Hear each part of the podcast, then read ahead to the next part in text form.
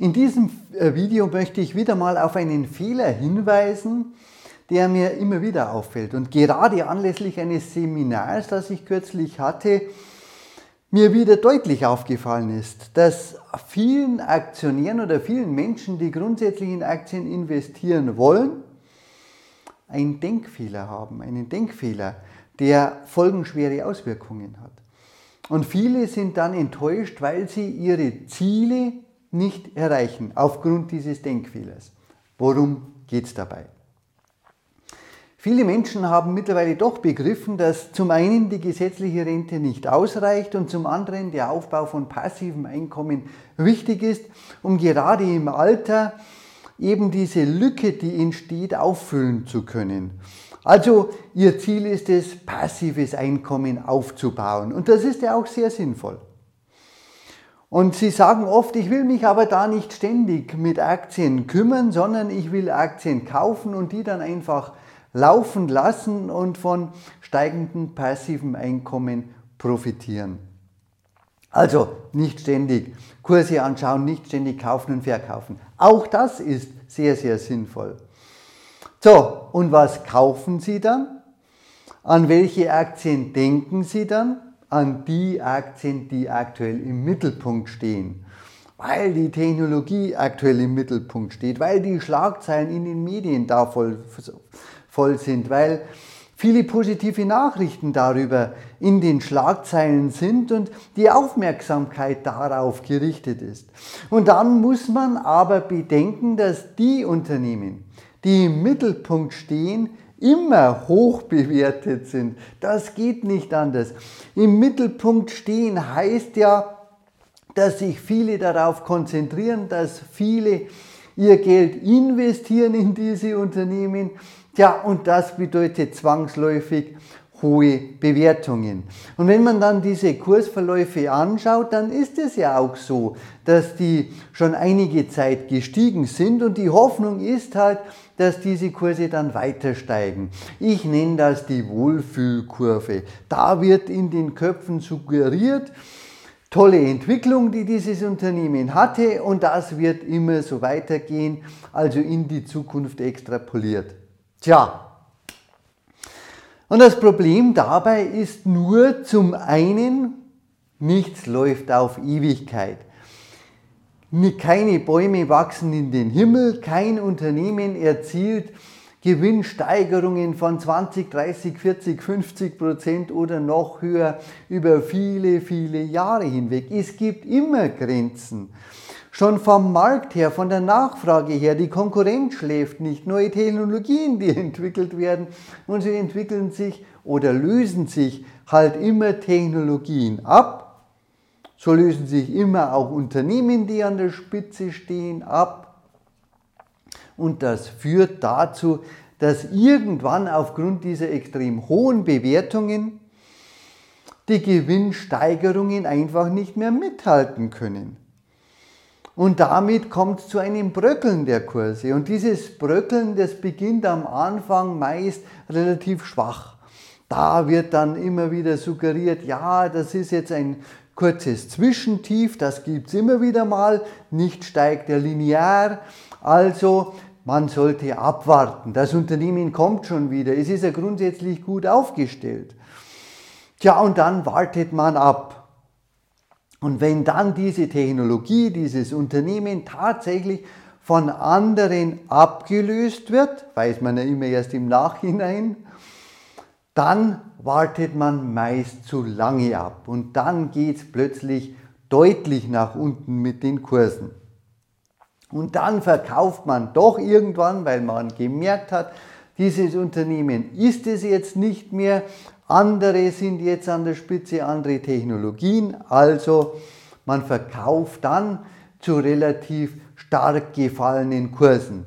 Und dann ist es lediglich eine Frage, wann man eingestiegen ist, ob man relativ frühzeitig eingestiegen ist und trotzdem noch Kursgewinne hat beim Verkauf oder ob man eben zu spät eingestiegen und auch zu spät ausgestiegen ist und letztlich keine Gewinne mehr geblieben sind von diesen tollen Kurssteigerungen, die man ja vorher so hatte. Und das ist das ganze Problem. Aus diesen hohen Kurssteigerungen, die man vielleicht sogar über Jahre hinweg beobachten konnte, ist dann plötzlich nichts mehr übrig geblieben. Die lösen sich auf wie Luftballons die, oder Seifenblasen, die einfach platzen. Und du hast nichts davon gehabt. Denn das Problem ist, viele dieser Unternehmen schütten keine Dividenden aus. Und die, die Dividenden ausschütten, da hast du kaum Dividendenrenditen, weil ja die Bewertung so hoch ist. Und damit automatisch die Dividendenrenditen extrem niedrig. Der Facebook-Mutterkonzern Meta fängt jetzt an, langsam Dividenden auszuschütten. Ja, aber weil halt die Bewertung hoch ist, wirst du kaum Dividendenrenditen damit erzielen. Die liegen wahrscheinlich im Nullkomma-Bereich. Und auch wenn du abwartest über die Jahre, da musst du schon sehr, sehr lange warten, bis dieses passive Einkommen diese Renditen also auf ein einigermaßen vernünftiges Niveau steigen oder eben sehr, sehr hohe Summen investieren, damit dann vernünftiges passives Einkommen pro Jahr herauskommt. Und die Rendite ist dennoch schwach. Und das ist das Problem. Du musst also, wenn du dich auf diese hochbewerteten Unternehmen konzentrierst, automatisch irgendwann verkaufen. Und zwar hoffentlich nicht dann, wenn es zu spät ist, denn das Problem ist ja, dass die wenigsten dann verkaufen, solange die Kurse steigen. Und am Anfang, wenn sie fallen, zu bröckeln beginnen, eben auch abwarten. Sie wollen sich ja nicht immer damit beschäftigen, was ja an sich sehr positiv ist, aber damit warten sie eben häufig zu lange und verkaufen dann frustriert zu schlechten Preisen.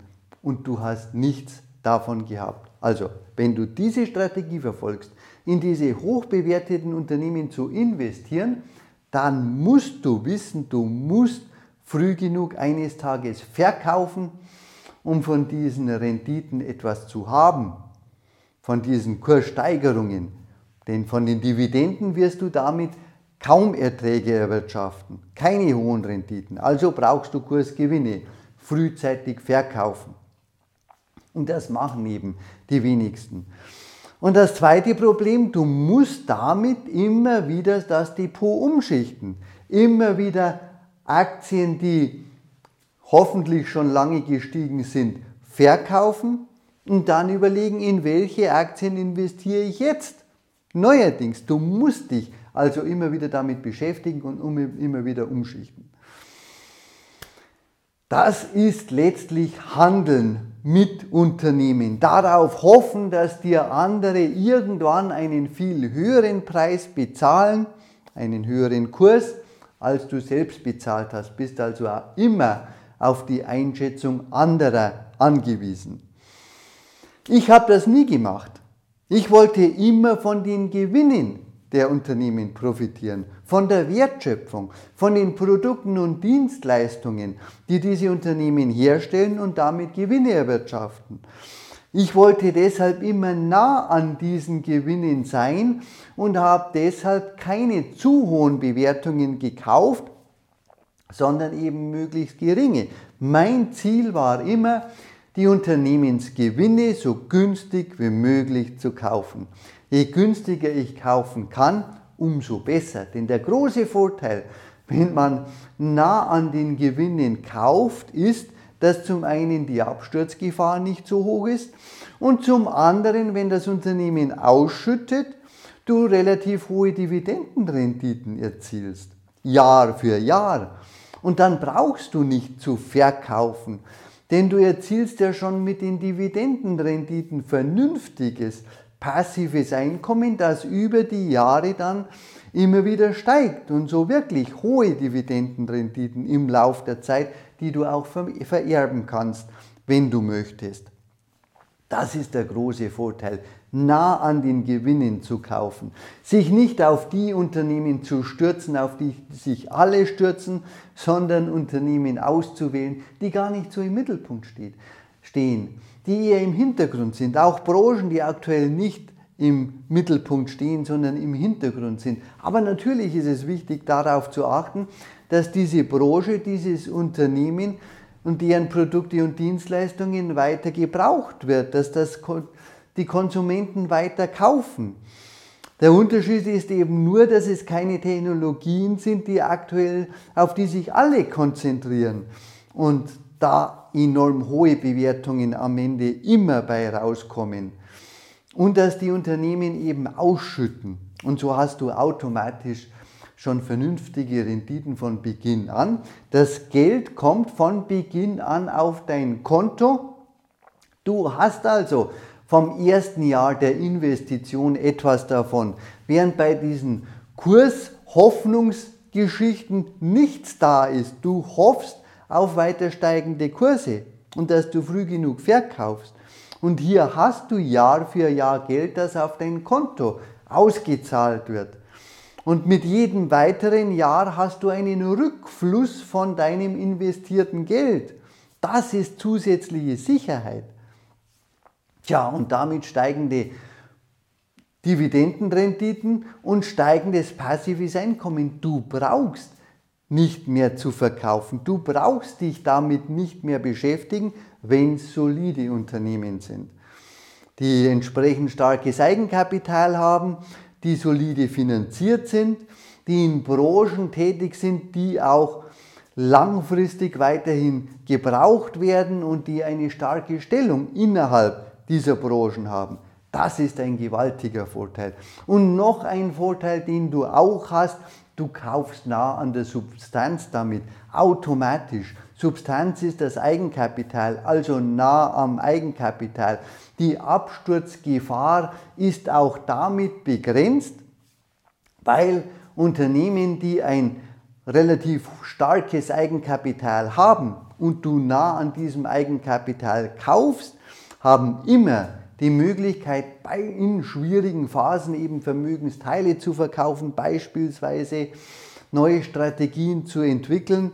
Tja, und du profitierst dann davon, weil du eben nicht so hoch gekauft hast, das Eigenkapital und die Substanz, wenn es schief gehen sollte und das Unternehmen vollkommen neu umgebaut und strukturiert werden muss. Das ist auch ein gewaltiger Vorteil, den sogenannte Substanzinvestoren haben.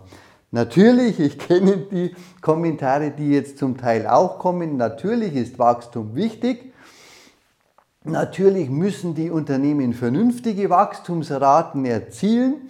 Weltweites Wirtschaftswachstum beträgt ja zwischen 3 und 5 Prozent, aber das sind eben andere Wachstumsraten als bei den Unternehmen, die im Mittelpunkt stehen, von denen mit hohen Bewertungen, die müssen Wachstumsraten von 20, 30, 40 Prozent oder noch höher erwirtschaften, um damit diese hohen Bewertungen auch immer wieder zu rechtfertigen. Das ist der große Unterschied.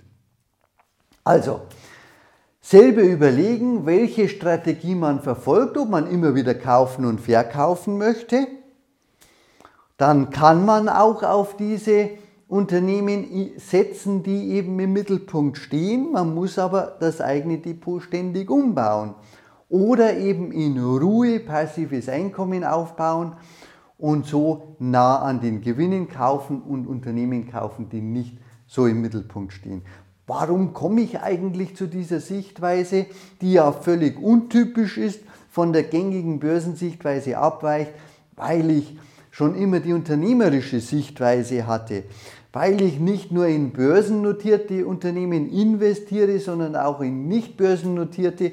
Und da gibt es gar keine Aktienkurse. Da ist gar nicht dieses ständige Kaufen und Verkaufen von Unternehmen im Kopf, sondern da ist im Kopf wie bei jedem bei jeder normalen Investition auch in nicht börsennotierte Unternehmen, dass ich von den Gewinnen profitieren will, so wie jeder Unternehmensinhaber.